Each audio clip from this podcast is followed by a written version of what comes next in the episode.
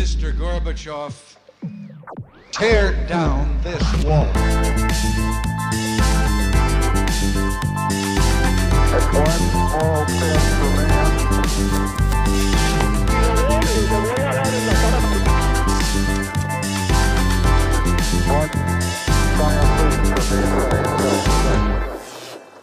Hola, buenos días a todos y bienvenidos a un nuevo programa de Acaparchando.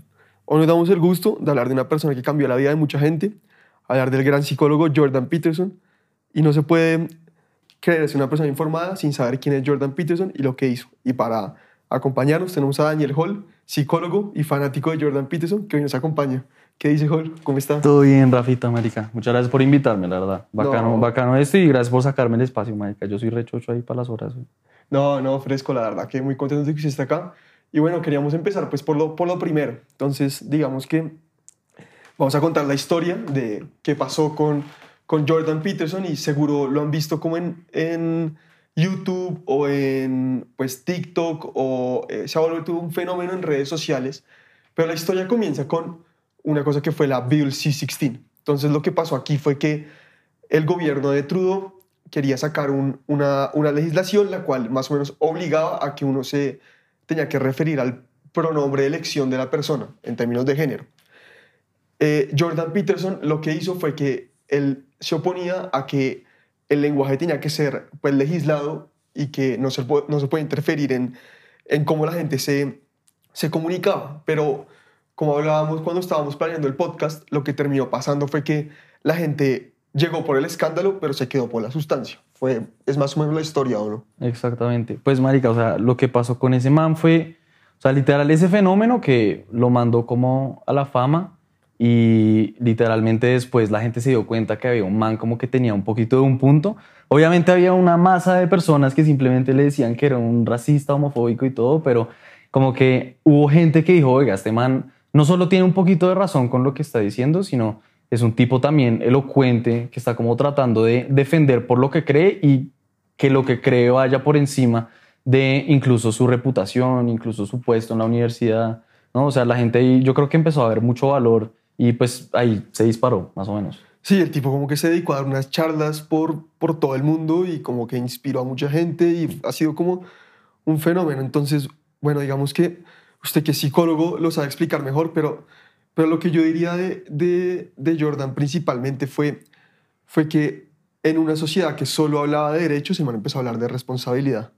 Y fue como, lo, como sus 12 reglas para la vida, más o menos son como de que usted es responsable de todo lo que le pasa en su vida y usted tiene que, que pues, valga la redundancia, tomar responsabilidad por ellas y tiene que siempre, pues, aspirar arriba y lo hace además mezclado con temas como arquetípicos del mundo. Hmm. Y eso es algo que es muy interesante y que, bueno, que usted, usted nos dirá mejor, pero que más o menos es como la sustancia que el tipo tiene, que es algo impresionante, como de que solo las cosas que dice las ha meditado muy bien desde el plano de la filosofía, desde el plano de la religión, y como que los mensajes que vota están muy bien fundamentados. ¿no? Y en cuanto a la responsabilidad también, el man, el man reconoce que existen privilegios, ¿no? O sea, el man dice, marica, privilegios hay de todo, pero no puede ser un tema de blanco y negro. O sea, usted no, o es blanco, o es negro, o es mujer, o es hombre, es como, marica, usted tiene, en una de sus charlas dice, usted tiene privilegios porque usted es alto, usted tiene privilegios seguro porque sus genes, marica, no son diabéticos, usted tiene privilegios por no sé qué, pero ¿desde dónde va a llegar esa vaina a donde simplemente sea un rango gigante donde todo el mundo es una víctima de todo y la gente se merece las cosas porque si el man dice asuma sus privilegios, asuma los que no tiene y responsabilícese por las cosas que puede controlar.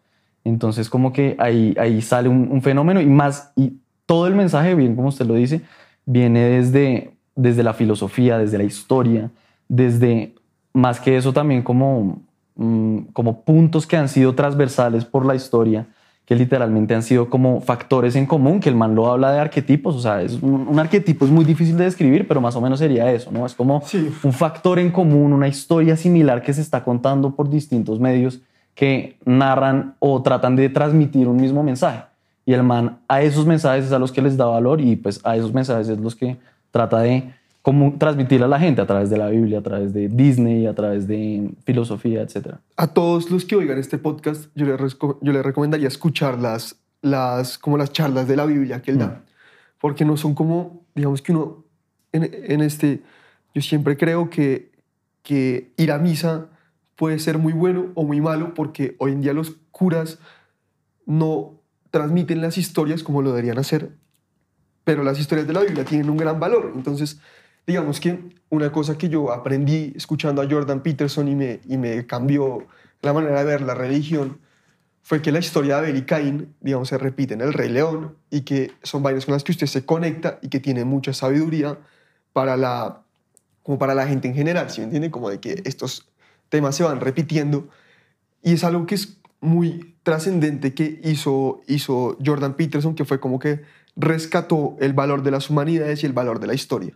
Entonces, en sus mensajes, digamos, cuando el tipo en su, en su libro de 12 reglas para la vida dice, diga la verdad, o por lo menos no diga mentiras, Mm. trae como, a- ahí trae el libro del Gulag Archipiélago.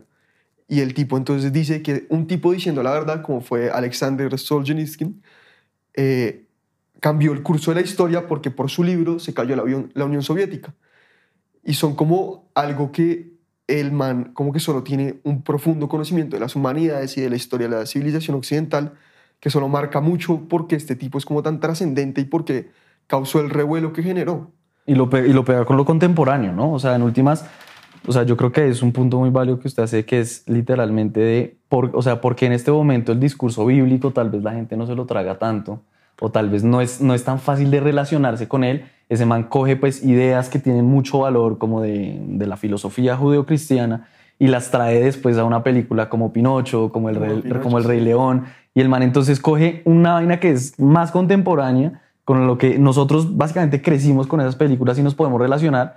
Y también el man dice como, ¿usted cree que es azaroso? ¿Usted cree que es como simplemente por las imágenes o las animaciones que esa película a usted le marcó algo? Ah, usted cuando era un, niño chiquito no entendía eso. ¿Pero por qué? ¿Por qué se le quedó ahí? O sea, ¿por qué fue un fenómeno? ¿Por qué todo el mundo se ha visto esas películas? No, porque lo que hablábamos cuando estábamos preparando era que la ficción termina siendo más verdad que la verdad en sí. Entonces, digamos que esto es como que uno, uno en el colegio le enseñan que ficción es lo que es mentira y no ficción es lo que es verdad, pero termina que las historias, cuando se las cuentan a usted y una buena historia, una historia bien contada, termina siendo muy trascendente para su vida y esto es lo que el tipo como que entra a como a, a, pues a, a explicar en, en, en, todas, en todo lo que hace, en todas sus charlas. Mm. Y es algo como muy trascendente. Sí, ahí habla de la, de la meta verdad, ¿no? Más o menos. O sea, el man dice literalmente que, que, que, es un, que es un fenómeno que usted le puede impactar más que un simple hecho, porque tal vez tiene un, un valor dentro de su misma explicación que usted más o menos solo le da por sentado que es una realidad, pero no tiene, no tiene que tener sentido para que, para, que, para que lo afecte y para que sea un mensaje que le llegue. O sea, el, el arquetipo del, del, que más habla, que es el, el arquetipo del héroe, ¿no? O sea, porque, porque esa historia es algo que vemos siempre en todas las películas, o sea, en Harry Potter, en, la, en bueno, en, en, donde sea, en Game of Thrones, en donde sea, porque es algo que simplemente, porque es una narración que tiene sentido, porque nosotros queremos ver más o menos representado, pues, a lo que aspiramos, que es un poco arriesgarse, lanzarse a lo desconocido, sí, como poner las vainas en juego y, y ahí crecer. Sí, es, pues estoy plenamente de acuerdo. Y después, digamos que la historia de Jordan Peterson es la historia de un man que, como, a mí me da la impresión que es, que es un tipo como muy parecido a uno. Entonces, la historia de alguien que se cría, en, y él habla de eso en, en, el libro de 12 reglas para la vida, que él se, en una adolescencia como llena de alcohol, llena, mm. y de pronto el tipo en un momento decide como intentar poner su vida como en orden un poquito por más de que usted sea imperfecto. Entonces el tipo ahí pone el ejemplo de que hay un tipo sin, sin piernas y otro tipo sin brazos y los dos se complementan para intentar arreglar el, un alumbrado público y que la sociedad funciona es porque la gente, a pesar de sus imperfecciones, toma un poquito de responsabilidad e intenta mejorar el mundo de, cierta, pues de, de cierta manera. Y esto es algo que es como un mensaje muy importante en los libros de, de Jordan y en todo su pensamiento y es que a pesar de que usted esté, pues a pesar de que usted crea que está pues deprimido, de que está jodido en su vida en todos los aspectos, usted igual puede hacer que el mundo sea un poquito mejor, ¿sí me entiende? Mm. Sin, sin, el cliché. Sin, no, sin, sin caer en el victimismo. El man, el man tiene una frase muy bacana eh, o pues bueno, un mensaje más o menos que le decía a la hija, la hija Miquela, no me acuerdo qué, cuál fue la enfermedad que, su, que sufrió, pero tuvo... creo que es. Sí, sí, tuvo una condición ahí muy, muy- muy- o sea, muy densa desde chiquita y como que fue una vaina con la que en verdad, pues obviamente sufrieron bastante como familia y pues era una china que obviamente tal vez no podía ir a las actividades de que todo el mundo podía ir y tenía como ciertas limitaciones, pero el man una vaina que le dijo que hace poco estaba oyendo, eh, el man le decía, no uses, no uses tu enfermedad como una excusa. Como trata siempre de estar precisamente dentro del límite de lo que es posible y pues el mismo discurso, ¿no? Como no caigas en el, en el discurso del victimismo. Sea, no, la gente no te debe las cosas así tú tal vez tengas algo que no está a favor tuyo. No uses eso como una excusa y pues trata de llegar al límite y pues en general, o sea, cualquier, marica, cualquier filosofía como en un, en un ancianato incluso, van a decir que usted no, no puede hacerle a, un, a una persona, a una persona veterana, no le puede hacer un esfuerzo que él mismo puede hacer. Como trate de que la persona siempre llegue a su independencia y no sea como, ay, el pobrecito, hay que llevarle todo, sino como que tratar de ponerlo en esa, en esa raya. Sí, creo que, y creo que se, o sea, digamos que aquí ya metiéndome en, en temas que a, a mucha gente le van a parecer controversiales, pero a mí no, es que hoy en día en las universidades hay como este complejo de víctimas, ¿sí me entiende? De a ver quién se victimiza más.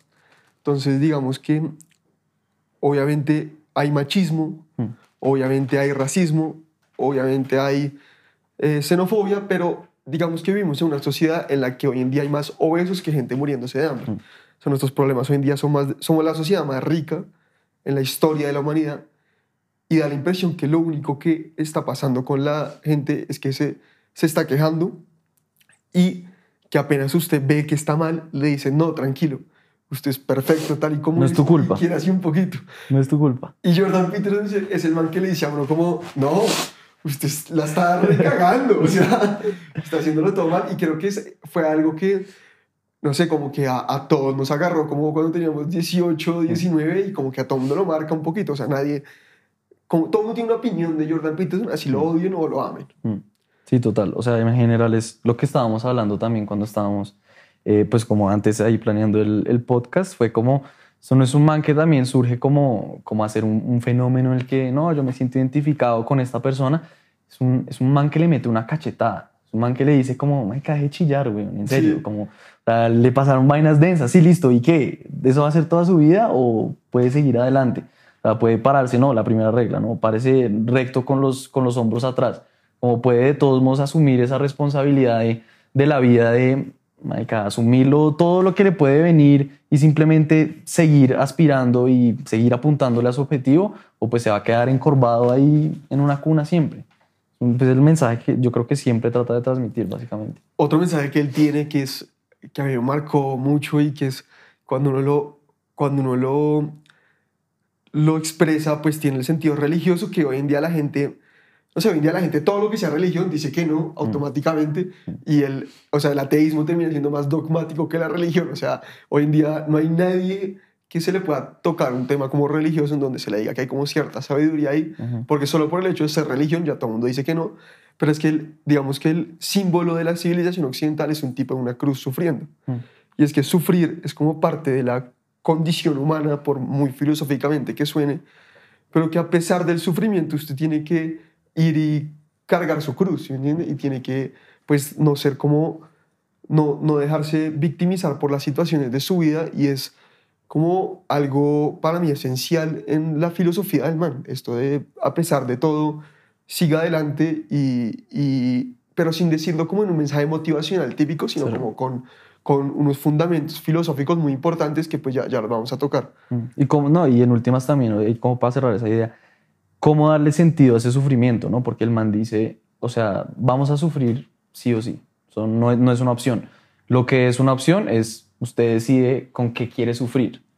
Entonces, ¿quiere sufrir mortificándose y dándose látigo todas las mañanas o quiere sufrir con algo que valga la pena y que usted sepa que eventualmente pues lo va a llevar a tener una vida con mayor sentido, ¿no? Con mayor significado.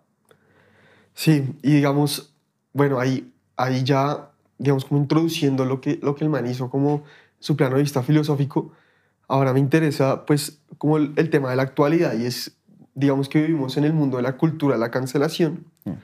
y en un mundo en donde, pues yo creo que es por las redes sociales, cada día la gente está, el que piensa distinto, cada día no, no basta con criticarlo, sino que hay que cancelarlo.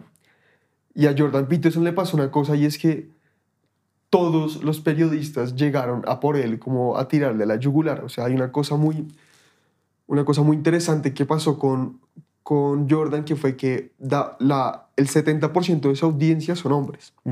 Y nunca se ha podido determinar si eso es porque, porque YouTube en general es un sitio, es una página que el 70% de los usuarios son hombres o porque sus mensajes son para los hombres.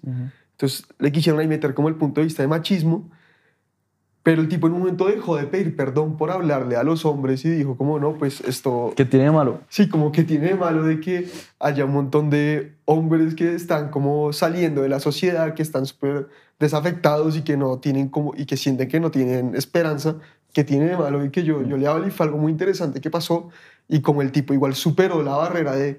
y en cada entrevista que le hacían le querían, lo querían no querían tener una discusión con él, sino que lo querían, lo querían tanto la con Vice como la de Cathy Newman, lo querían destruir y nunca, nunca lo lograron. Pues mm. como que solo, solo fracasaron en cualquier intento y fue algo muy interesante. No sé cuál sea su, su visión de esto. Sí, total. O sea, yo creo, o sea, en la de, bueno, no, primero, una, una, un tema también hay que vale la pena resaltar como la razón por la que le dicen también que es machista no es netamente o sea, no, no únicamente es mejor dicho como, no, es que usted solo le habla a hombres, entonces usted solo le dice hombres, sino que también es la peor representación de lo que el man dice que es eh, literal la influencia, por ejemplo, del padre cultura y la madre naturaleza, ¿no? O sea, el man, el man trae símbolos que literalmente tienen como una tendencia de ser representados por lo femenino, una tendencia de ser representados por lo masculino. El, caos, y el, caos y el orden, exactamente. o sea, el primer libro que es, que es 12 Rules for Life, que es literalmente eh, an antidote to chaos, un antídoto al caos. Entonces, no, es que este man dice que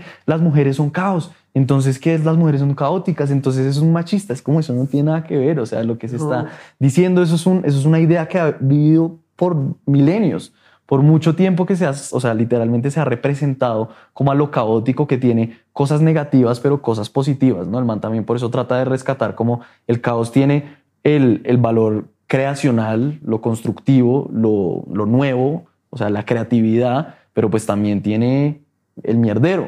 El orden tiene la estructura, como el paso a paso, lo que nos lleva a una meta, pero también tiene las dictaduras. Como que el man trata de conciliar esos dos y simplemente es es, eh, o sea, sí está, sí está definitivamente muy mal, muy mal representado, porque yo también siento que esas entrevistas, precisamente la de, la de Kathy Newman, eh, como que son, son como unas, que son como unas trampas para ponerlo al man en el peor sitio posible y de repente se terminan volteando. Y si usted oye toda la entrevista, usted dice como, pues, el man qué, güey, es un tipo todo oculto que, que tiene razón o qué. No, pues, pues a Kathy Newman le pasa una cosa muy, o sea, que, que si la uno le pasa en vivo, pues es algo que es un golpe muy duro para la carrera de un periodista mm. y es que literalmente en una discusión se queda sin, sin ningún argumento. O sea, Total. ella dice, en un momento termina, en un momento solo por el hecho de sacarle algún, alguna frase maldicha a Jordan, dice que uno no tiene por qué, o sea, que el derecho de alguien a no ser ofendido es más grande que el derecho a, alguien a hablar libremente. Y pues eso es como, y el tipo lo que le dice es como pero es que si usted quiere pensar, tiene, tiene que arriesgar ofender. Tiene que arriesgar a ser, hacia, ser ofensivo. Y el tipo, y ahí pues la, la pues Kathy Newman solo pues colapsa, da, la impresión.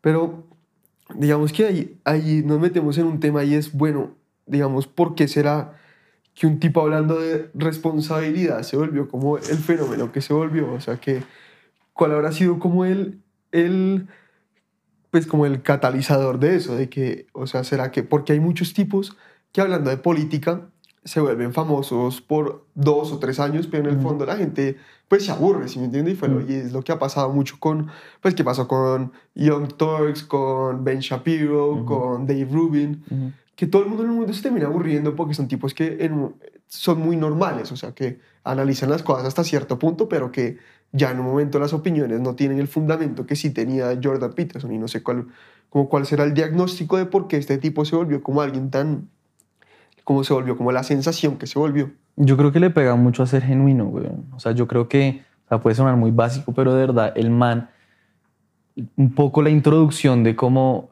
empezó a ser un fenómeno viral, también gran influencia, fue como el man empezó a grabar sus clases, ¿no? Empezó a grabar sus clases de personalidad en Harvard, en la universidad en Canadá, y fue un huevón que de repente empezó a hacer un experimento y su experimento literalmente fue como, miremos a ver si a la gente le interesa estas vainas de las que estoy hablando, que en últimas eran el contenido para, para hacer su primer libro, ¿no? Maps of Meaning. Sí, no, y es muy interesante que, que la gente, o sea, que hay como 40 millones de personas en el mundo, o no, dije un número random, deben ser más, a las que les interesa unos temas sumamente sofisticados y fue algo muy interesante. ¿Qué pasó con el man? Sí, sí, sí, totalmente. O sea, el man, pero precisamente yo creo que llegó como a ese, a ese borde de ser como auténtico y se dio cuenta que tuvo una respuesta favorable y después como que siguió corriéndole a esa autenticidad grabando ese tipo de charlas como las de la Biblia, eh, siguiendo grabando todas, o sea, se mantiene, o sea, literal, si usted quiere tener un curso de personalidad o curso de Maps of Meaning, de, de la, la arquitectura de la creencia, como el man lo dice, eh, están gratis en YouTube. O sea, usted tiene horas y horas y horas y horas de videos de ese man que simplemente, sí, como que se dio cuenta que tiene, que, que resuena con la gente y que también el man se está arriesgando a hacer algo que es un formato un poquito nuevo. O sea, que es un, que es un formato auténtico, que también es una vaina que en parte lo que yo le estaba diciendo, ¿no? O sea, lo, lo voy a boletear, pero, pero me- cuando me estaba diciendo como, no, es que a veces hay que planear el podcast, es que hay que metámosle una estructura. Ah, y, sí, sí. y yo le dije como, marica, en últimas, el man lo que hace y lo que está haciendo en sus clases y lo que está haciendo en sus charlas es tener un objetivo, tener algo de conocimiento en su cabeza o como una idea, puede ser medio vaga que quiere trabajar y el man no es una presentación de PowerPoint que va sacando las diapositivas, sino que es, una, es un diálogo improvisado, pero es un diálogo improvisado que medio se va formando y Sí. también un poco en ese, en ese riesgo de que puede ser un colapso total y en ese riesgo de que no tiene estructura, termina siendo una cosa que le llama mucho la atención a la gente.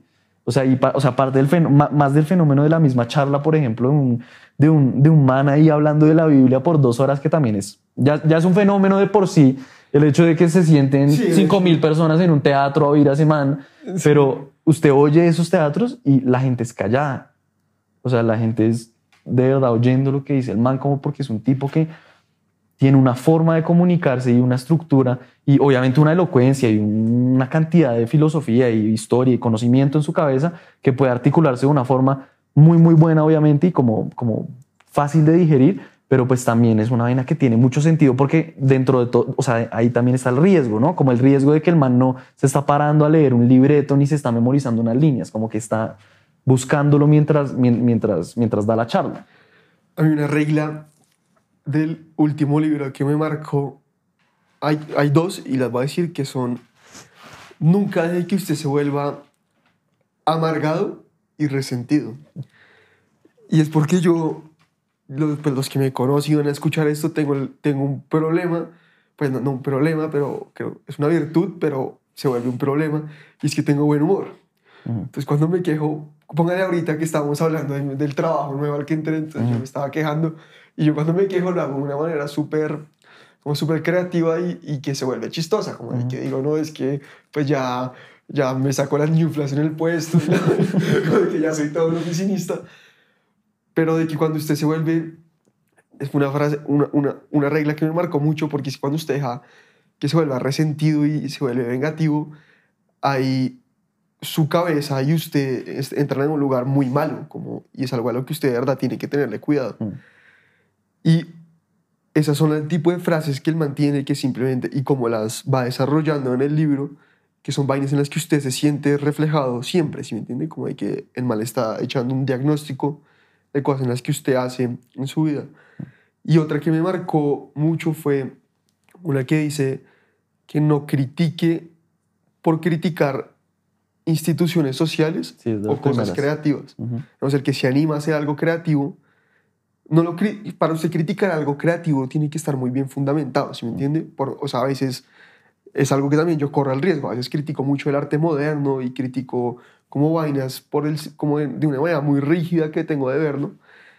Y, es, y son ese tipo de frases y de reglas que él mantiene por las que yo le aconsejaría a todo el mundo leer a Jordan Peterson y es porque simplemente tiene como esa, como que se siente como reflejado en su vida está reflejada en las reglas del man y es algo que el man logra de una manera muy inteligente. Otra regla que marcó mucho, pues que como mi mamá lo hemos hablado mucho, es de nunca deje que sus hijos hagan algo por lo que usted lo odiaría. Los odiaría. Y pasa mucho de que los niños tienen unos hábitos, uno conoce gente como con unas habilidades sociales o con unos hábitos de mierda y es porque los papás nunca le dijeron cómo haga eso. Y, y, entonces gente que no sé, como los que chasquean o como cosas así. Solo, es como ese tipo de hábitos que solo hacen que usted odie a la persona. Sí, No sé, y en, en, su caso, ¿tiene alguna como que se le quedó? Pues, o sea, a mí hay, ni siquiera, o sea, yo no he llegado, o sea, llega la segunda que mencionó, la de las, la, la de las, no critique a las, a las, a las instituciones, es, yo creo que es de las primeras del segundo libro, pero la, la, la primera que mencionó, o sea, sobre el resentimiento, yo creo que también, pues ahí, ahí, ahí vale la pena también como rescatar que posiblemente eso también es uno de los fenómenos que usted ya, ya lo dijo, que es un poco el man no está dando un instructivo así como un máximo narcisista, como vean, sigan estas reglas, hermano. Sí, como si ustedes siguen esto, les va a ir bien. Como el, el Feng Shui, que es que van a organizar el cuarto exacto, para que lleguen Exacto, cosas. exacto. Entonces, el man, el man, si no, el man dice, estas son reglas para mí. Estas son reglas para mí. Y eso, el tema del resentimiento, ¿no? El man dijo que, que le dio muy duro escribir ese, ese, ese capítulo y que fue en un momento en el que el man, pues, marica, tuvo un, un tema ahí bastante fuerte de adicción, donde, donde, donde básicamente el man perdió, o sea, el man perdió el sentido de la realidad, el man se le fue, o sea, el man se le rompió la realidad, el man estuvo de, de hospital en hospital tratando de rehabilitarse de Sí, una adicción súper seria. o sea, ya era famoso. Sí, sí, hace como, o sea, hace como, hace como dos años que el man básicamente, o sea, la familia decía, el man no puede hablar, el man no se puede sentar solo, el man no puede hacer nada, Sí. está completamente psicótico. O sea, se nos fue y literalmente fue por una contraindicación de, de uno de los medicamentos que tomaba, que creo que era para la ansiedad, que, que son benzodiazepinas, ¿no? Entonces el man también se nota que trataba de no, no caer dentro de su propia crítica de no ser una víctima, porque el man fue puta, ¿cómo me pasa esto? Sí. Man, una, una experiencia también fuerte con la, con la esposa, ¿no? Que casi se le muere de cáncer y como que sí ha vivido un montón de eventos que... Le tocado vivir sus reglas y es algo que lo hace muy creíble al man. Como le tocó. Entonces, sí, pues para, para contar bien la historia, lo que pasa es que el man, digamos que Jordan Peterson de 2017 a 2019 se vuelve una, una celebridad y en 2019 se enferma la esposa. Ujú. Y, en, y digamos que en, eh, después termina enfermo él y todo en el marco de dar las charlas, entonces todo termina mal. Y el tipo termina en un hospital en Rusia, vuelto nada, y ahí es cuando escribe el, el otro libro, Ujú. que en mi opinión no es tan bueno, pero, pero igual tiene esas cosas de las historias que él cuenta que la memoria que tiene para contarlas y todo es, es impresionante y, y se lo recomiendo a todo el mundo. Otro, otro tema es que lo, él lo toca en los dos libros, que es el de, que es por algo que, que lo han caracterizado mucho, que es el de, el de ponga su cuarto en orden Mm. antes de que critique el antes de arreglar el mundo. Mm. Y es, cuenta la historia de una, como de una paciente que él tuvo, que digamos que no tenía ni idea qué iba a hacer con su vida, ni era alguien que se acaba de graduar del colegio y que no, mejor dicho, no estudiaba, no, no tenía ninguna formación, pero ya sabía cómo arreglar la economía mundial para que Ujú. fuera eh, eh, sostenible ambientalmente. Y es algo que uno cae mucho cuando empieza como... Yo le digo a, a todo el mundo que va a salir del colegio, yo le digo que el, el gran problema del colegio es que uno cree que no es muy inteligente hasta que entra en la vida y le prueba lo contrario, ¿sí me Ujú. entiende? A mí me pasó en la universidad, tuve esa ventaja, pero hay muchos que les pasa en el trabajo y la vaina. Y es esto, si, si, si su vida está vuelta a mierda, ¿qué le hace pensar a usted que usted puede arreglar el mundo? güey? Mm. Sí, total. O sea, el mensaje, otra vez una, un mensaje también pésimamente mal interpretado, ¿no? Es como, ah, es que usted dice que la gente entonces, que es, la sociedad se soluciona si uno tiende su cama en las mañanas. Y el man es como, no, o sea, ese es un primer paso. Sí, empiece por O sea, ahí. em- empiece por ahí, ¿no? O sea, empiece, y lo mismo del- de, de una de las reglas que dijo, ¿no? Como, como antes de usted empezar a hablar de la economía y antes de criticar la política a nivel mundial, usted, o sea, ¿cómo, cómo está su vida? O sea, ¿cómo está? El es un llamado también al individualismo, ¿no? O sea, yo creo que también, a mí- pues a mí personalmente por eso también me ha, me ha llamado mucho, porque es un poco de, no, es que la sociedad, entonces tiene que la sociedad, marica, es una vaina, un mensaje un poco de más vaya usted a lo que usted puede controlar, vaya usted a sus metas personales, que genuinamente usted sepa que sean buenas, trate de decir la, la, la verdad o aunque sea, Eso trate de no decir, marica, es, es de mis favoritas, porque Sí. literalmente es como, Yo era muy mentiroso. Muy. oye, uno, uno sigue siendo, o sea, No, uno- no, yo, o sea, digo que desde hace un año he hecho el esfuerzo y soy menos mentiroso, pero es muy buena. Pero Sí, sí, sí, no, pero yo también, o sea, yo también, y en verdad también, o sea, precisamente a eso es lo que uno se da cuenta que en últimas termina siendo los, de- los desafíos más grandes, ¿no? Porque usted, usted se convierte en su propio juez. Entonces Sí. usted, usted puede ser un crítico muy, muy, muy barato de, de los políticos, de lo que quiera, pero cuando usted se empieza a criticar a usted mismo y cuando usted se pone unas metas y usted dice que va a cambiar unos hábitos y no los cambia, usted se está diciendo mentira a usted mismo. Entonces Sí, ahí, ahí a quién va a criticar. Y bueno, en esa, en esa regla sí me parece que hay que parar porque me parece que, que también, eh, ya, ya mencioné de cómo, cómo en el libro de 12 reglas para la vida, él la conecta con, con lo que pasó en la Unión Soviética y es como de que si todo el mundo dice mentiras, so- la sociedad se deteriora tanto que se vuelve inviable, ¿sí me entienden? Ujú. Como de que eso, y es porque uno a veces cree que uno con ingenio puede salirse con la suya, pero los tipos como los grandes pensadores del mundo han, han como tocado mucho este problema y es lo que hace mucho Dostoyevsky en, en sus novelas, que es un tipo que se... Yo, yo no la he leído, pero por Jordan Peterson llegué a, llegué a ella y, y de lo que entiendo es un tipo que mata a alguien, se sale con la suya, pero de que la culpa lo destruye. Y esto es algo que, pues, es como de las enseñanzas más importantes del man, porque es que si usted dice una mentira, la manera en cómo usted interpreta el mundo se distorsiona completamente.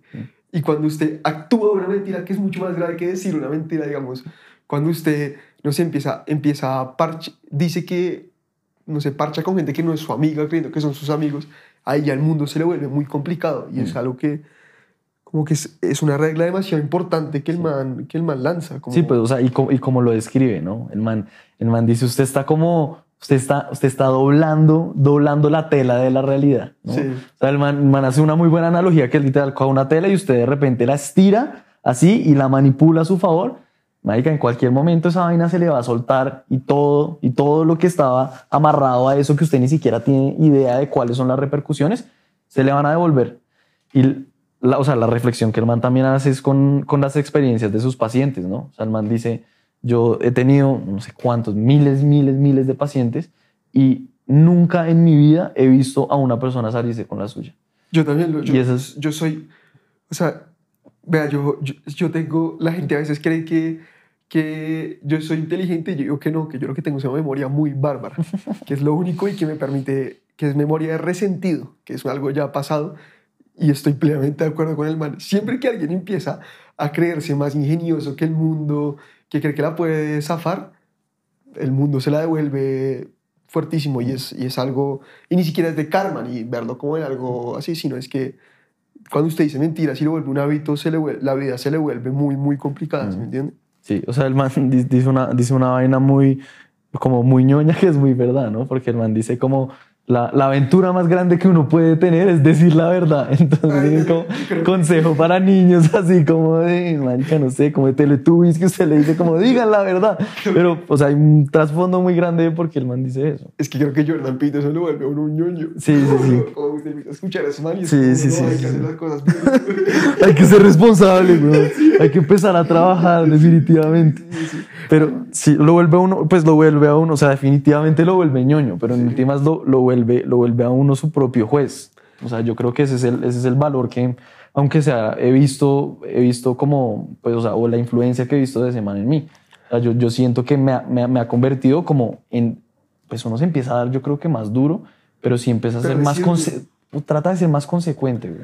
Se Eh, trata de ser más consecuente con lo que usted está haciendo. A mí no me gusta hablar bien de mí, pero lo voy a hacer solo por poner el ejemplo de por qué la filosofía de ese man es tan importante y por qué está usted, y fue por su culpa, bueno, hace un año, pues a mí se, yo- a mí se me murió mi abuela hace un año y me, me lo encontré usted donde, donde Simón Velázquez, que fue el que grabó hace poquito, y usted y yo como que nos seguíamos en redes y teníamos como una relación como de que pensábamos vainas distintas y eh, parecidas. Y usted me dice, oiga, ¿y usted que nunca va a hacer nada como con la política ni nada? Porque es un man que tiene una manera chévere de pensar. Y ahí empezó lo, lo de las columnas.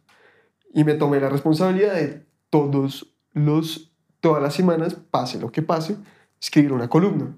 y creo que es como algo que para la vida, la responsabilidad, lo que le da a usted un, un propósito, ¿sí me entiende? Y es, digamos, con lo que quería cerrar, y es que como que ah, quería cerrar con, con, una re- con pues una regla también muy trascendente del man y que creo que usted la tiene que explicar desde un punto de vista eh, eh, pues psicológico porque pues es su profesión, ni más faltaba, y es de persiga lo que es, eh, eh, persiga lo que es Como lo que tiene trascendente- sentido, sí. y no lo que es placentero. Ujú. Y no sé, es como algo que cuando usted ordena su vida no solo a, a lo que le va a causar placer en el, media- el- en el inmediato plazo, pues la vida se vuelve como más trascendente y más llena y creo que es, es algo con lo que hablábamos con el psicólogo que vino acá y es que hoy en día la gente vive pues con ansiedad y depresión desbordada, pero es porque realmente no tiene como un propósito por lo cual ordenar su vida. Entonces no tienen claro ni qué sacrificios hacer, ni, ni, ni más o menos como hacia qué alinearse. Mm. Y creo que desde el punto de vista psicológico es necesario.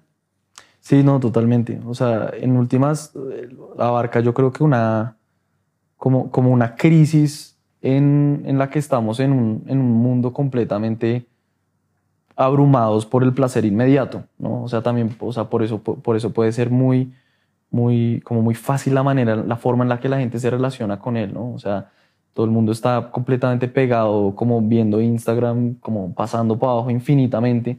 Y en últimas, o sea, me gustó mucho esa historia que usted comparte, porque yo creo que es uno de los puntos fundamentales que el man toca, porque es con respecto a los hábitos, ¿no? O sea, los hábitos usted, inicialmente usted coge y habla de, habla de un solo día y como, no, es que esto es una cosa que yo hago aproximadamente 30 minutos todos los días.